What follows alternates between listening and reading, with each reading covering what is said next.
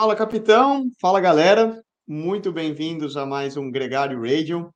Hoje, de novo, voz diferente para abrir esse programa que vocês estão acostumados. Mais uma vez, nosso grande Leandro Bitar teve que se ausentar, mas é por uma boa causa. Ele está com a família, aproveitando agora mesmo lá no Chile, em Santiago, reconhecendo o terreno já, quem sabe, para os Jogos Pan-Americanos no final do ano.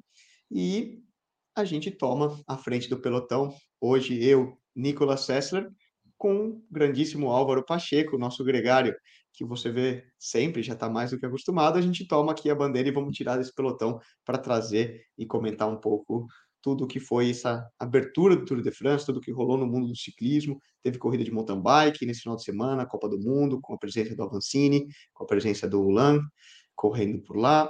A gente teve também Alex Mulacarne e Gustavo Xavier correndo. A gente teve o Giro Doni, que também começou na semana passada, com a presença da Tota Magalhães correndo. E depois, claro, né? O tema da semana é o Tour de France, Grand Depart no País Basco, não decepcionou. Então, temos muito tema para conversar. Álvaro, bem-vindo ao pelotão. Mais uma vez, obrigado por ter aqui você comigo compartilhando essa, essa roda, me ajudando na ausência do Leandrão. Muita coisa para falar, né? Muita coisa, e lembrando sempre da Session, que nos apoia e patrocina, é, que nos dá roda para trazer para vocês o Gregory Radio.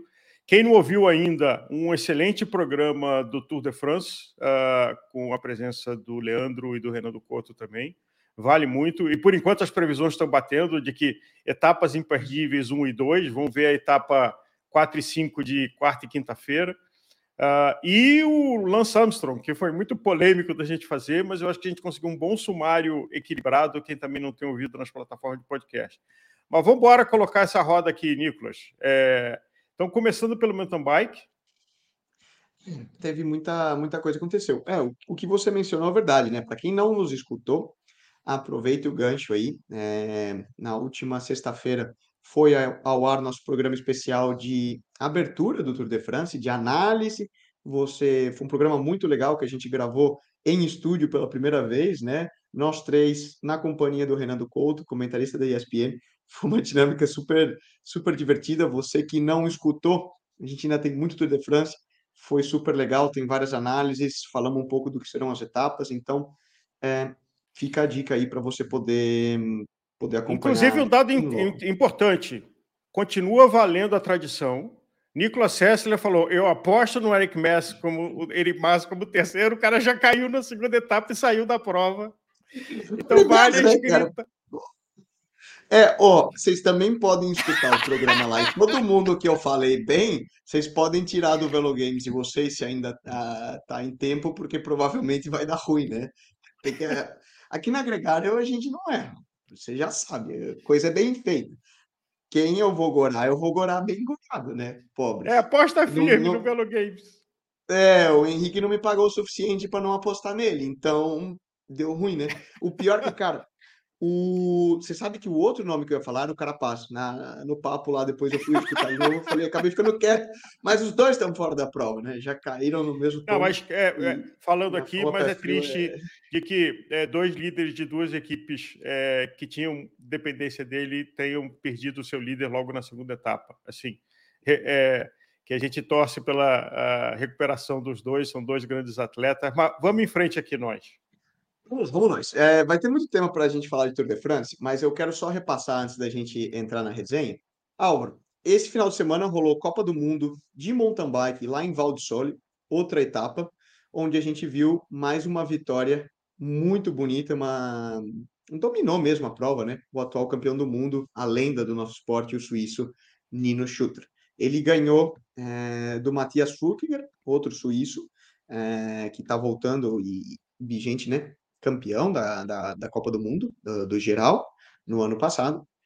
O Matias ficou em segundo, com o Romeno Vlad Tasklau da Trek em terceiro.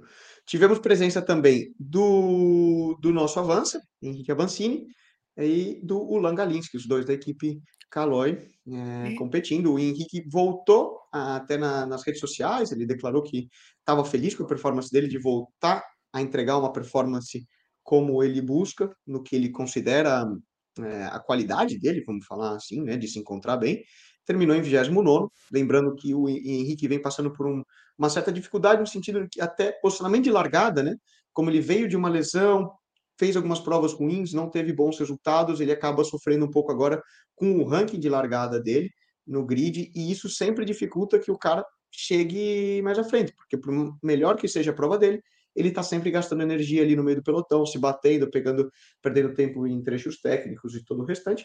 Mas boa prova do avanço, finalizou na 29 colocação. Feliz. E vale mencionar aqui, Nicolas, é, o Nino, de que com 37 anos, o motor que ele tem, com o pessoal de 25, 27, é, e Vale Sol, é, todas as etapas são desafiadoras, mas essa tinha umas paredes impressionantes e ele, é. em todas as voltas, só abria tempo. Porque uma coisa é a experiência, você ter técnica na descida, na linha que você escolhe. Mas outra coisa é você ter motor para quando inclina muito. E ele, com 37, está com motor full power 12 cilindros. Sim, sim. É, Valdissole, é, Álvaro, é dos circuitos mais tradicionais do calendário de Copa do Mundo. Ele, eu lembro, se a gente for buscar nos primórdios, eu lembro de um Mundial de Mountain Bike 2009 ou 10, não, antes até. Entre aí a galera do mountain bike vai poder me corrigir, mas entre entre 6 e 6 e 9, dois, entre 2006 e 2009, um Peter Sagan competindo ainda na Júnior Sub-23 em um mundial em Val di Sole, para vocês terem uma noção do quão tradicional esse circuito sempre foi um esporte super tradicional no cenário de Copa do Mundo e UCI, até para o ciclocross. Lembrem, dois anos atrás, quando rolou uma Copa do Mundo na neve, que o Wout van Aert ganhou, foi em Val Então é um cenário muito tradicional e é uma pista de escaladores, Álvaro. Sempre foi tida como uma pista não tão técnica é, para o nível do mountain bike, mas uma pista extremamente física. E isso mostra, né, reitera a, a forma física do Nino. Eu estava só comentando é, o Langalinski, seu, seu melhor resultado até hoje, quadragésimo, é, fechando na posição 40 também, um top 40, ótimo resultado do Luck, vem progredindo, vem dando muito resultado também da equipe Caloi. Na categoria feminina, Álvaro, a gente teve a participação da brasileira Marcela Lima, especialista do Cross Country Eliminator. Então, ela não é uma atleta tão, uh, tão forte no endurance, mas ela participou da prova, terminou na 66 colocação. 66, corrija aí meu português horrível. E, e a vitória ficou com a Pup Peters, também do ciclocross, que vem dominando, né, de uma maneira incrível essa essa holandesa que vem vencendo todas as etapas.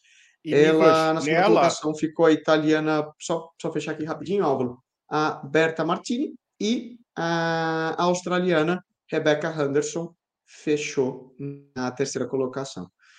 É, também uma prova feminina muito bonita, muito disputada, mas a gente vê aí a, o domínio da PUC Peters.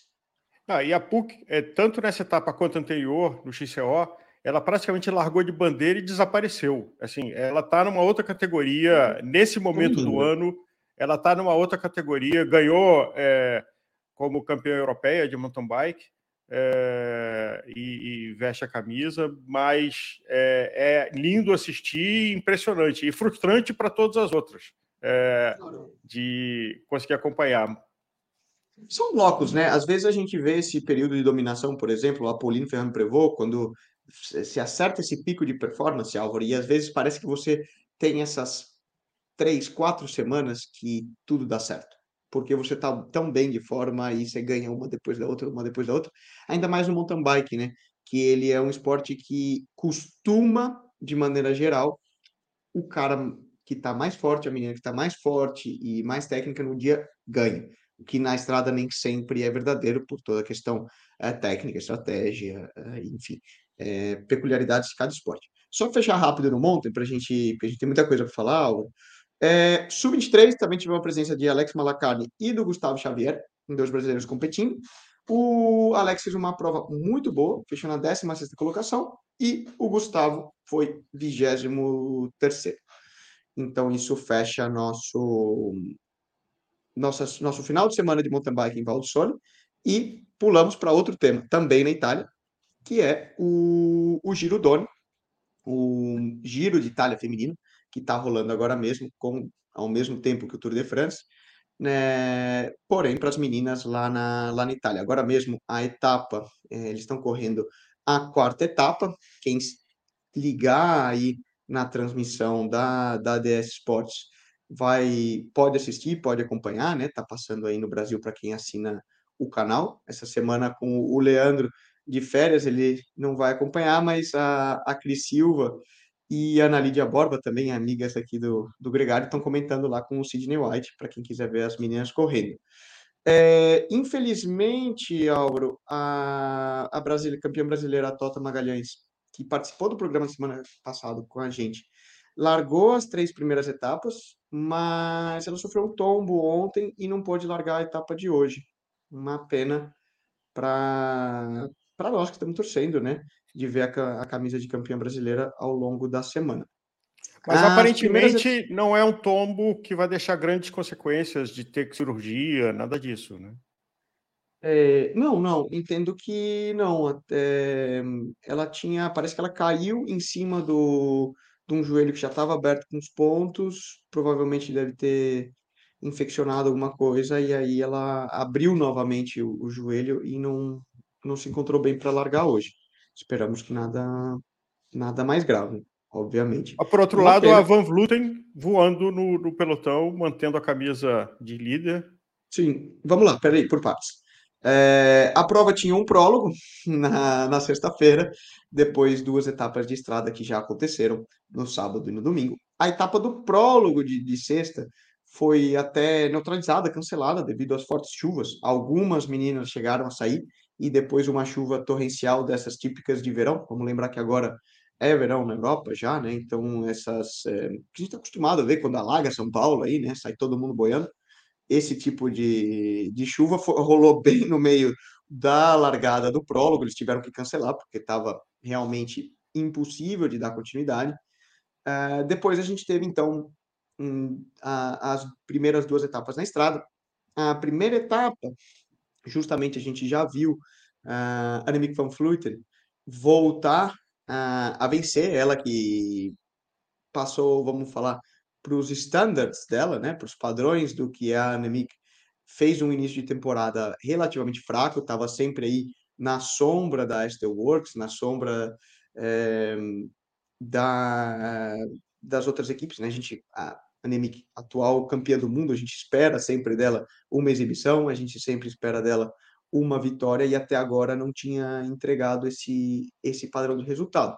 Em contrapartida, na, na primeira etapa de, de montanha, primeira etapa na estrada, ela já entrou com, com dois pés no peito, se que a gente pode falar assim, e chegou, chegou chegando. Ela venceu a etapa escapada com, com a dinamarquesa Cecile Ludwig em segundo lugar, colocou 45 segundos já nesse grupinho de favoritas que chegaram ali, do outras 10, 12 meninas, entre elas estava ali Mavi Garcia, Lise Longo Borghini, é, Marta Cavalli, Gaia Realini da Trek também, ou seja, todo esse grupo de favoritas.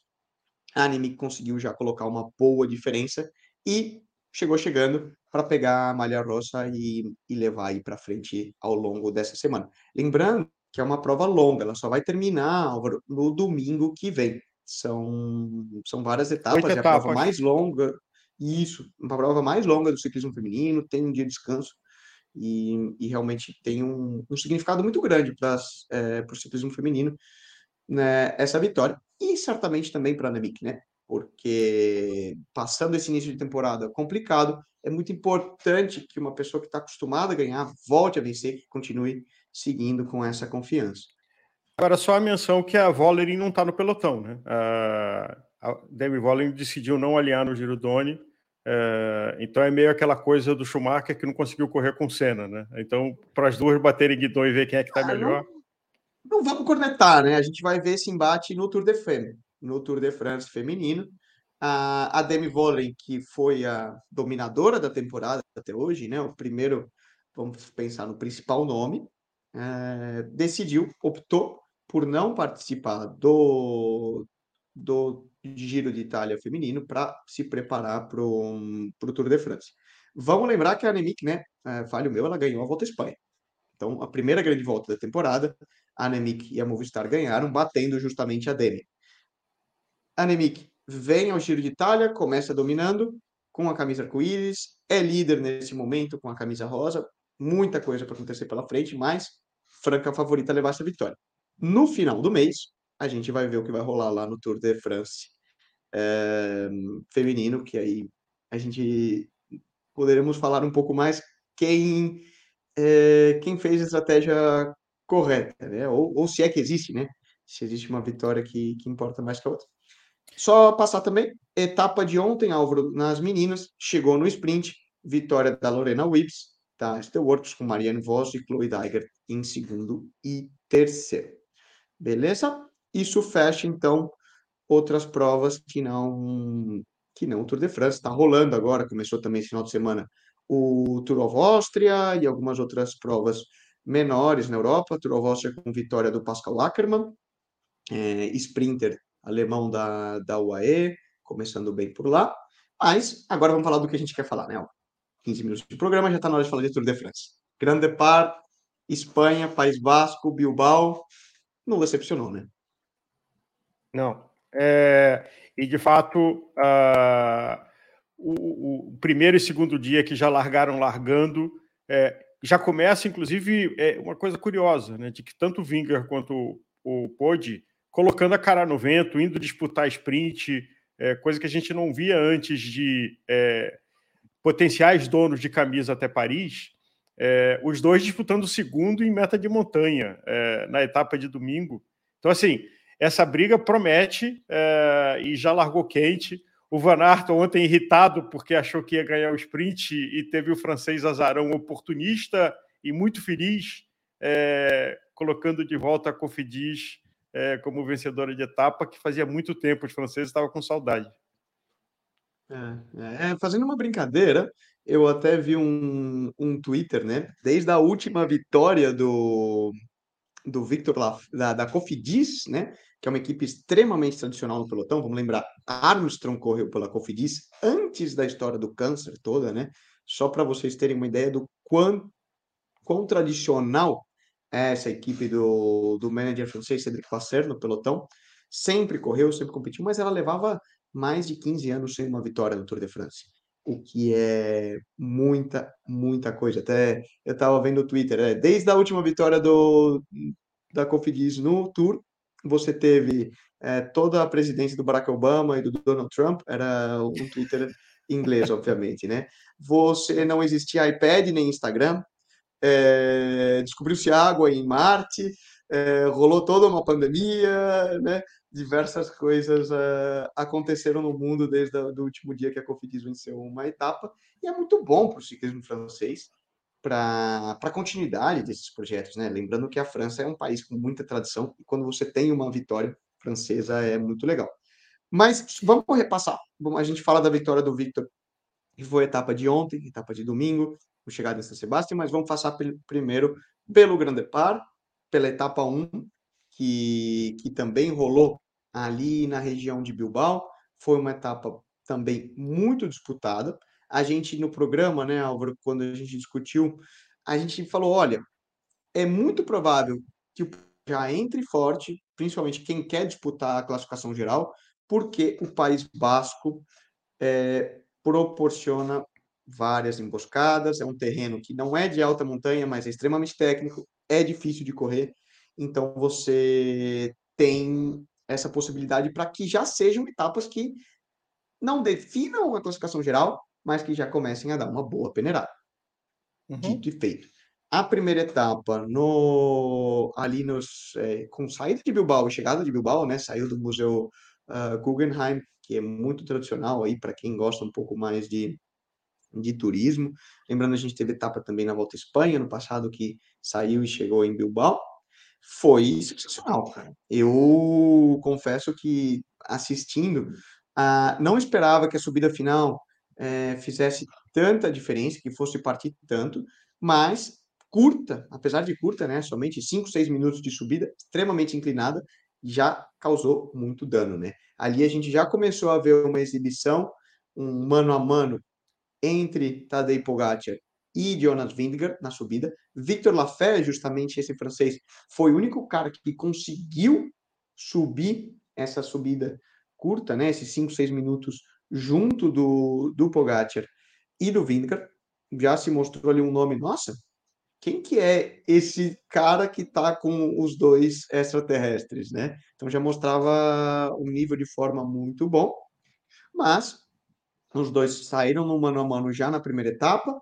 acabaram não não definindo nada porque posteriormente os irmãos Yates conseguiram, né, no topo da subida atacaram, escaparam na, na descida e vieram para chegar dos dois irmãos juntos, né? Até uma história curiosa, os dois que são gêmeos, são idênticos, né? E mais um corre pela UAE e o outro corre pela Orica Green Edge, com vitória do, sempre confundo, do Adam, que é o, o Adam corre pela pela UAE. Aliás, Nicolas, é... você não acha que rolou um estresse de família ali para discutir quem é que chega em primeiro, que chega em segundo? É, porque se dois irmãos na fuga junto, na fuga está tudo certo, mas quando chegou ali na hora de que o Adam abriu três, quatro bicicletas é, nos 100, 200 metros finais, é, foi perna ou foi acordo de família?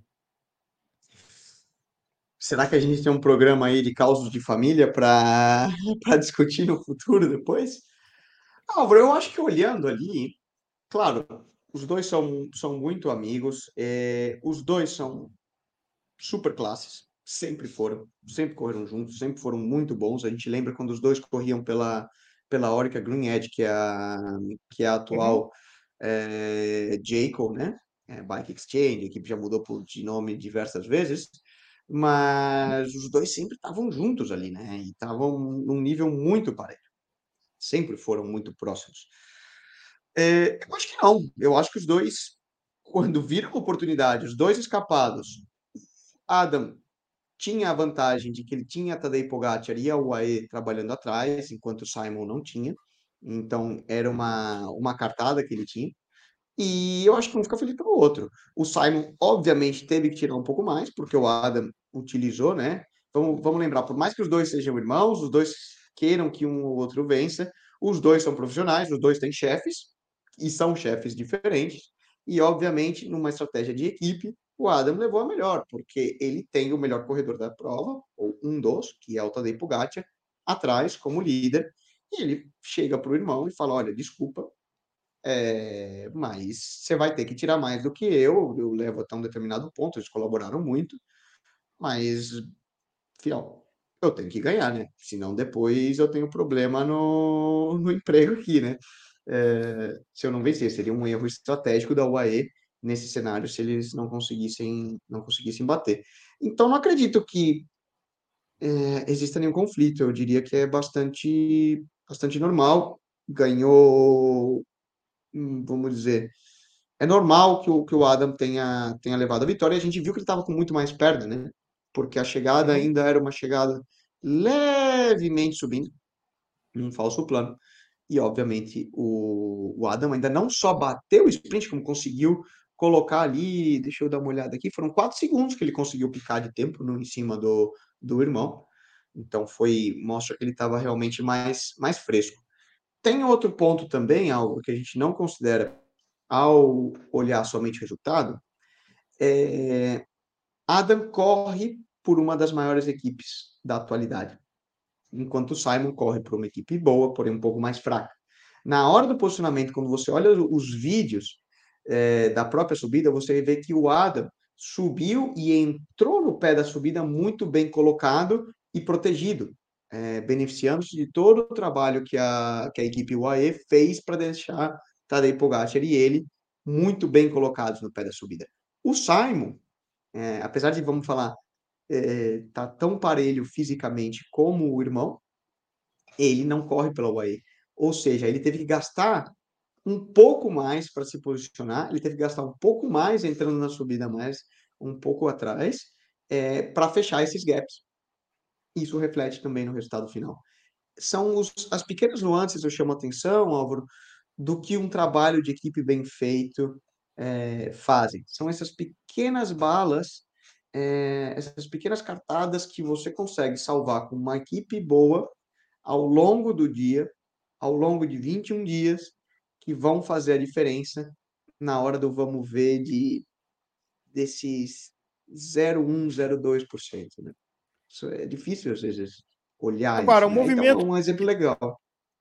Um movimento que teve antes, onde na meta de montanha é, Pode e Winger foram disputar segundos lá e abriram um pouco do pelotão.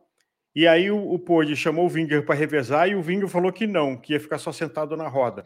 É, ali os dois podiam ter escapado e garantido o primeiro e segundo. O que, que você acha que estava na cabeça do Winger em falar assim, não, eu tô sentado aqui, ele tô tinha bem. Van Aert, né? Ele tinha o Van Aert.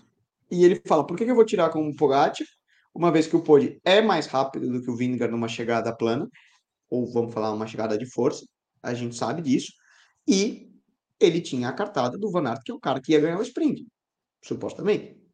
É, ou seja, tanto no cenário de domingo como no cenário de sábado, onde existiu esse mano a mano, mano a mano e um não conseguiu soltar o outro, seria idiota da parte, nesse momento do Tour de France, da parte do Vingegaard tirar com o Pogacar.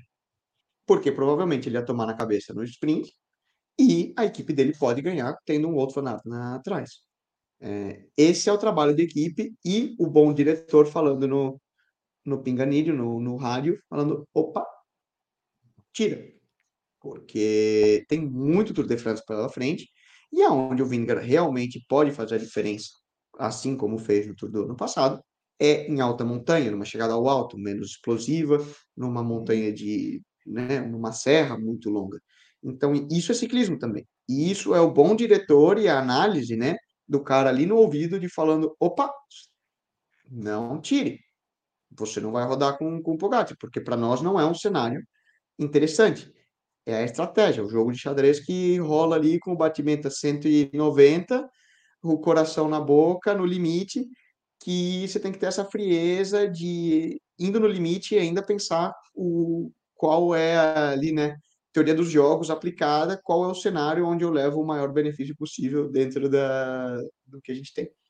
E o Pod, em contrapartida também, né? Para ele era, era interessante, ele tinha que tentar, ele queria atacar, ele quis colocar a Jumbo, quis até um jogo mental e moral, ele gosta muito disso, né?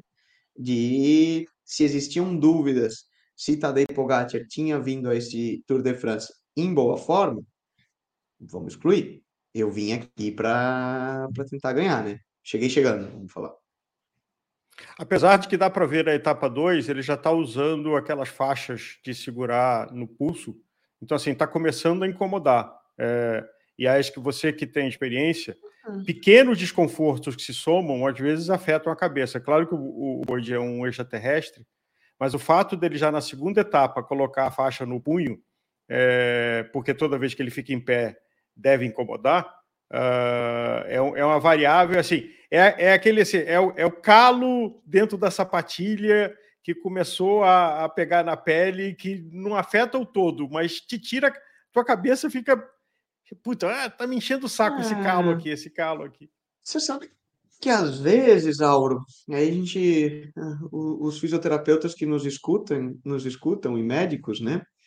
Isso é um efeito placebo de confiança, viu?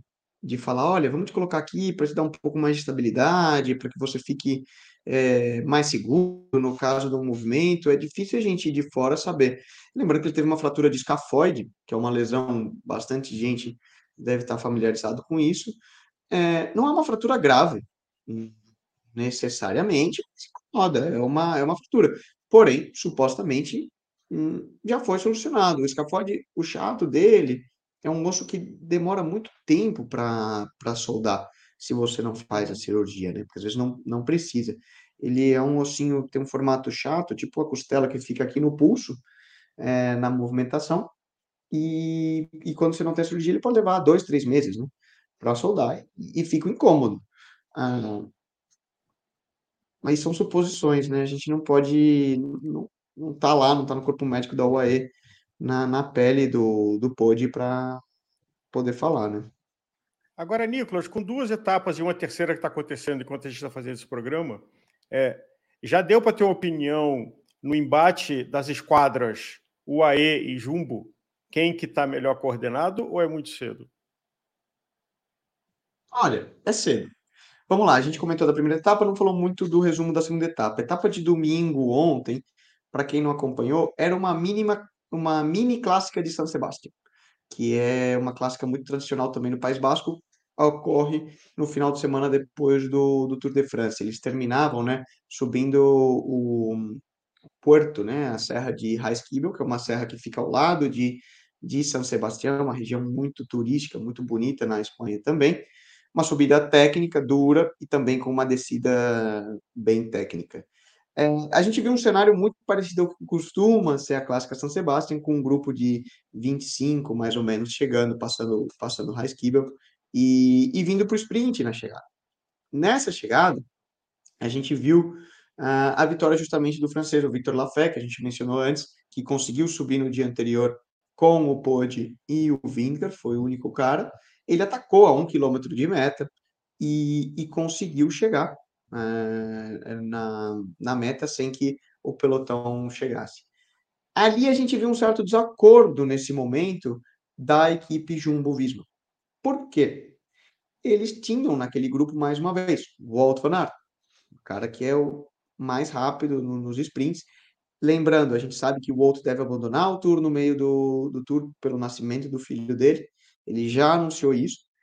E é um cara que quer ganhar. O Walt Van Aert vai se colocar como gregário e fazer tudo para Vingard, para a equipe, quando chegarem às altas montanhas, mas é um campeão, é um cara que quer ganhar. E essa, essas primeiras etapas eram as etapas do Van.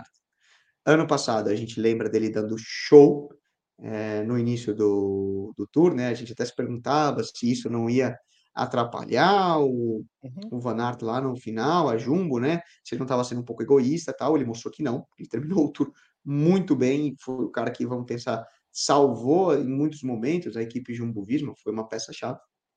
Porém, na etapa de ontem, na etapa de domingo, a gente viu um certo desacordo. Van Aert muito descontente com a equipe, na medida que, por exemplo, o Wilco Kelderman tirou, mas não tirou. É, ele sentiu que, pô, vocês não foram, né? O próprio Vingar, por exemplo, cara, eu vou te ajudar, mas nessas etapas eu quero ganhar também. Então, uma mão lava a outra, né? Então, houve uma certa discordância interna ali na Jumbo. A gente viu o Van Aert chegar bem descontentes, se é que a gente pode falar assim, porque obviamente. Até jogando caramoiola, atirando caramoiola no chão. E hoje de manhã fizeram uma entrevista dizendo que estão botando pilha. Ele falou que não, que isso é coisa da imprensa belga, que quer só botar pimenta na história, que tá to... somos todos irmãos da mesma equipe. É, tem que dar uma apaziguada. É, agora fica. Vamos lá, eu reitero. Para mim, a Jumbo é uma equipe mais forte no papel e tem mais capacidade de controle da prova do que a UAE. É, porém, essas pequenas crises internas de coesão da equipe precisam ser solucionadas. Agora entra a qualidade e pulso firme do corpo diretor da equipe, né? Dos diretores, dos managers, de falar, gente, uh, vamos controlar, vamos solucionar e, e dar rumo, né? Colocar nome aos bois e formar uma equipe novamente. Porque juntos eles são um bloco mais forte. Mas, obviamente, quando a gente fala de grandes campeões, caráteres fortes, é difícil, né? acredito que eles vão fazer isso. Eles têm agora algumas etapas de transição mais tranquilas ao, ao longo dessa semana para colocar de novo a, a carruagem no lugar. Nicolas, é, a gente falou isso no programa especial, que, de novo, você não ouviu, a gente recomenda, porque ali tem uma coleção de gente com muita experiência, com um monte de informações sobre o que, esperar do Tour. Agora, o AE e Jumbo tem dois perfis diferentes. A UAE tem um líder claro, no qual toda a equipe está desenhada em volta. E a Jumbo tem estrelas, até ano passado mais do que esse ano, porque tinha o Roglic lá, uh, que agora ficava disputando quem era o líder, se era o Roglic ou se era o, o, o Vingegaard, e o, o Van Aert ali meio cutucando. Então, a sensação que eu tenho é que a Jumbo é meio operada por consenso de várias estrelas e a UAE não tem discussão. É, vamos trabalhar para o Pode ganhar. Será que, como uma equipe, a dinâmica emocional fica mais simples desse jeito? Certamente.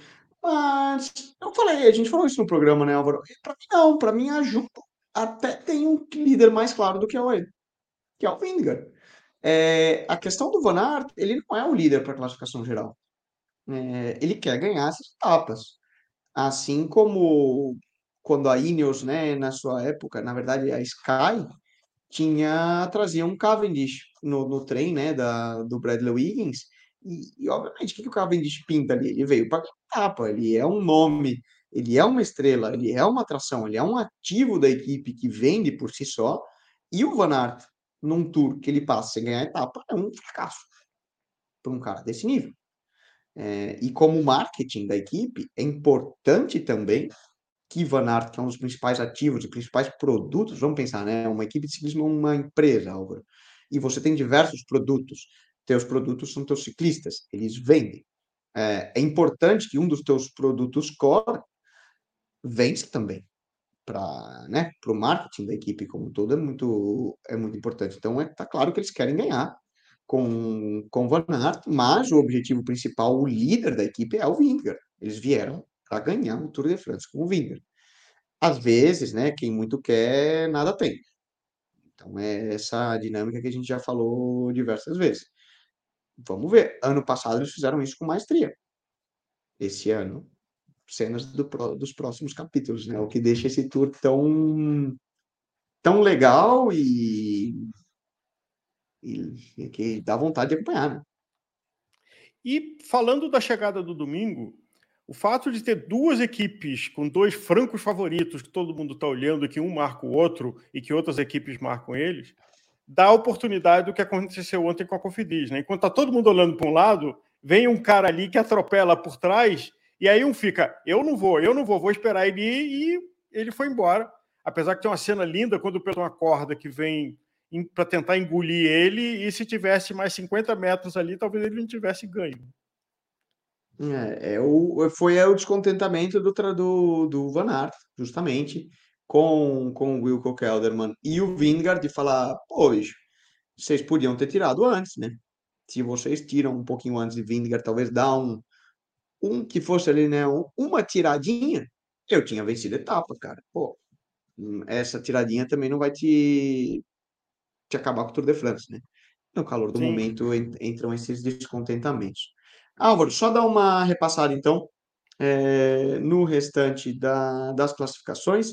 Na camisa de montanha, a gente tem o americano Nilson Paulus, da equipe F Education, como líder de montanha. Ele pegou essa camisa já no primeiro dia. Ontem a gente viu ele indo ao ataque para manter a camisa, conseguiu segurar a camisa com 11 pontos. Hoje, já no início da etapa, né, você acompanhava de bandeira, a transmissão deve estar começando aqui para quem nos escuta na ESPN daqui uns 20, 30 minutos, mas Nilson Paulo também já saiu na fuga de bandeira para tentar manter essa camisa. Certamente, é, a gente viu isso com o Magnus Cort Nilson no ano passado. A IF é uma equipe que, infelizmente, em função desse tom que a gente falou do Henrique Mais do Carapaz, ficou já sem nenhum líder na classificação geral.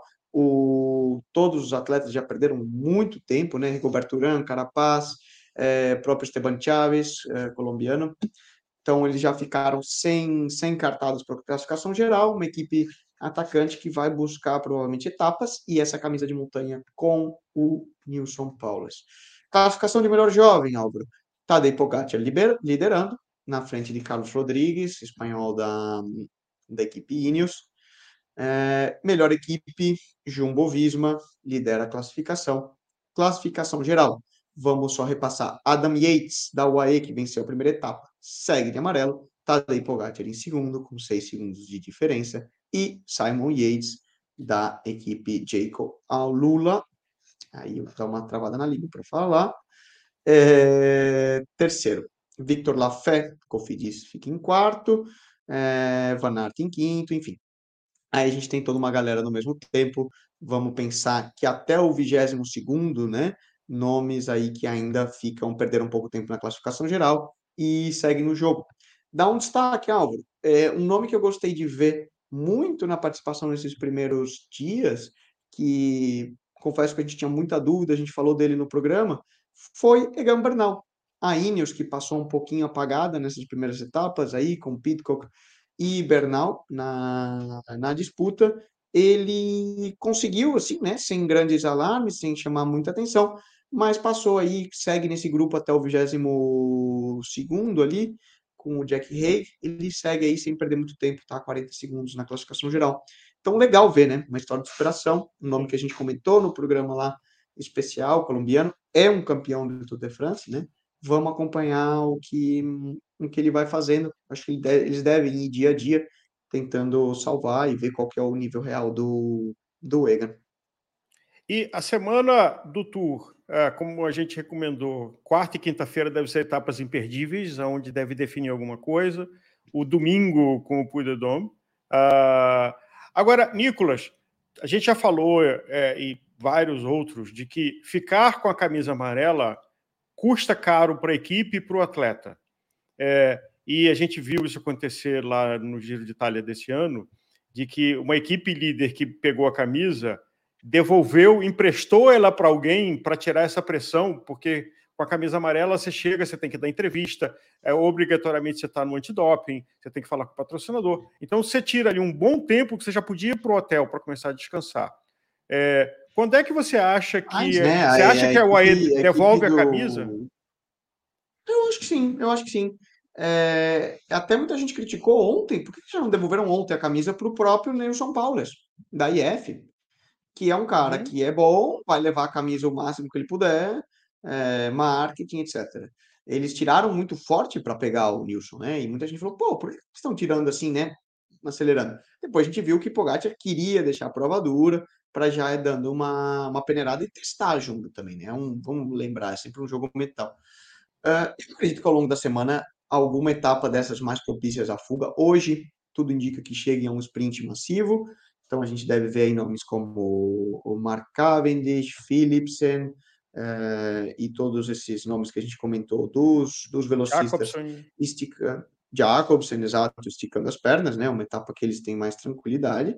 Mas não é só, vamos pensar no aspecto, né? Esse desgaste de mídia, blá blá blá, tá na mão do Yates, então o Pogacar, que é o principal líder, fica até tranquilo nesse sentido mas a equipe gasta muito, né? São dias que você tem que ter teus gregários ali tirando na ponta do pelotão. Isso. Não, e o, o Yates Eu... tem que estar inteiro para ajudar o, o Pod mais para frente. Também não é isso que dá para queimar ele. Claro. claro. Eu acredito que o, o normal, né? No ciclismo atual, às vezes a gente está vendo um monte de coisa que é, tem mudado, mas no sentido, eu acredito que, que, que é bastante possível que ao longo da, da semana eles entreguem nessa etapa de quarto ou quinto, dependendo como for a coisa, entreguem a camisa a uma outra equipe que saia numa fuga, né?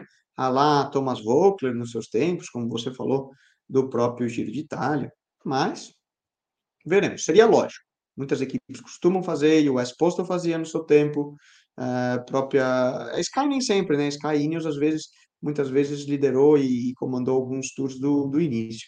Mas são cenas que a gente vai ver ao longo do, dessa semana de Tour de France. Lembrando, vamos lá, essa semana temos etapas todos os dias até o domingo, e na segunda que vem a gente volta a ter um dia de um dia de descanso. Para quem nos escuta, infelizmente esse ano a gente não vai ter o boletim diário do Tour de France como era como aconteceu no ano que vem, onde eu e o Leandro a gente comentava todas as etapas, porém, segunda-feira sem falhos, todos os dias de descanso, um programa aqui que a gente vai analisar e entrar nos detalhes. Agradecer mais uma vez a Session que proporciona esse programa para nós. Álvaro, acho que vale, vale lembrar Vale lembrar que tem é, os stories, onde tem os, os, recortes de cada etapa, que depois fica no destaque para quem não viu a etapa poder ver. E nessa semana, Nicolas, teremos Gregário Tech com você na quarta-feira. Uma palhinha Falando de um, falando de um tema muito interessante, né? Qual será que é o segredo da, da Jumbo, né? Eu, eu trouxe mais uma vez um papo muito legal com a Lili Moraes, nutricionista, para falar um pouco mais sobre bicarbonato de sódio, que recentemente foi um tema que entrou em muita polêmica quando a Jumbo anunciou que estava um, utilizando um suplemento à base de, de bicarbonato. Então, eu trouxe um papo com a Lili para a gente entender melhor, é bicarbonato esse da vovó mesmo, que faz o bolo, né, ou não é, para entender o uso, como pode ser utilizado, por que utilizar, os riscos ou não riscos, né? Então, ficou um programa muito interessante também. Já fica aí a, o teaser. E Na sexta, Gregário Gregário, nós vamos ter o privilégio de ter um ciclista colombiano que teve é, vários anos na Europa, o Maurício, e que hoje trabalha junto com é, equipes de viagens é, para seres humanos como eu. Então, vamos falar sobre a história dele, é, que competiu em equipes que venceram grandes voltas, uh, mas também a cabeça dele como segue no ciclismo profissional, só que de outro jeito, sendo generoso com os amadores esforçados em viagens por alguns lugares. Também outro programa bem bacana para você assistir. E vamos seguir Vive Le Tour uh, e segue o Tour de Vive France. Tour. Aproveitem é... esse mês, gente. É... Eu tenho até um amigo que me, que me mandou uma foto, né, assistindo a corrida e brincou. Diga que é Júlio sem dizer que é Júlio, né? Para bons entendedores entenderão. Vive Le Tour. Agradecer também todo mundo que está aqui ao vivo com a gente, né? O Rony, o Gilberto, é, José Ernesto, todo mundo aí participando. Sempre bom contar com a presença de vocês. O Rony perguntou quais as apostas para hoje. Rony, eu não faço mais nenhuma aposta. Não quero ninguém no chão, não quero adorar a vida de ninguém. Tô proibido, terminantemente proibido, né? Ainda rolou uma corneta para o meu lado. O Álvaro foi fazer o cut, justamente eu falando que eu achava que o Henrique Mas era favorito para fazer terceiro. O bicho não perdoa. Então, fora. Não sei. Bom, é, simbora. Valeu, é, gente. Segunda-feira que vem, 9 horas da manhã. É, toda segunda-feira, 9 horas aqui no YouTube. Boa semana para vocês. Bom Tour de France para todos nós. Valeu.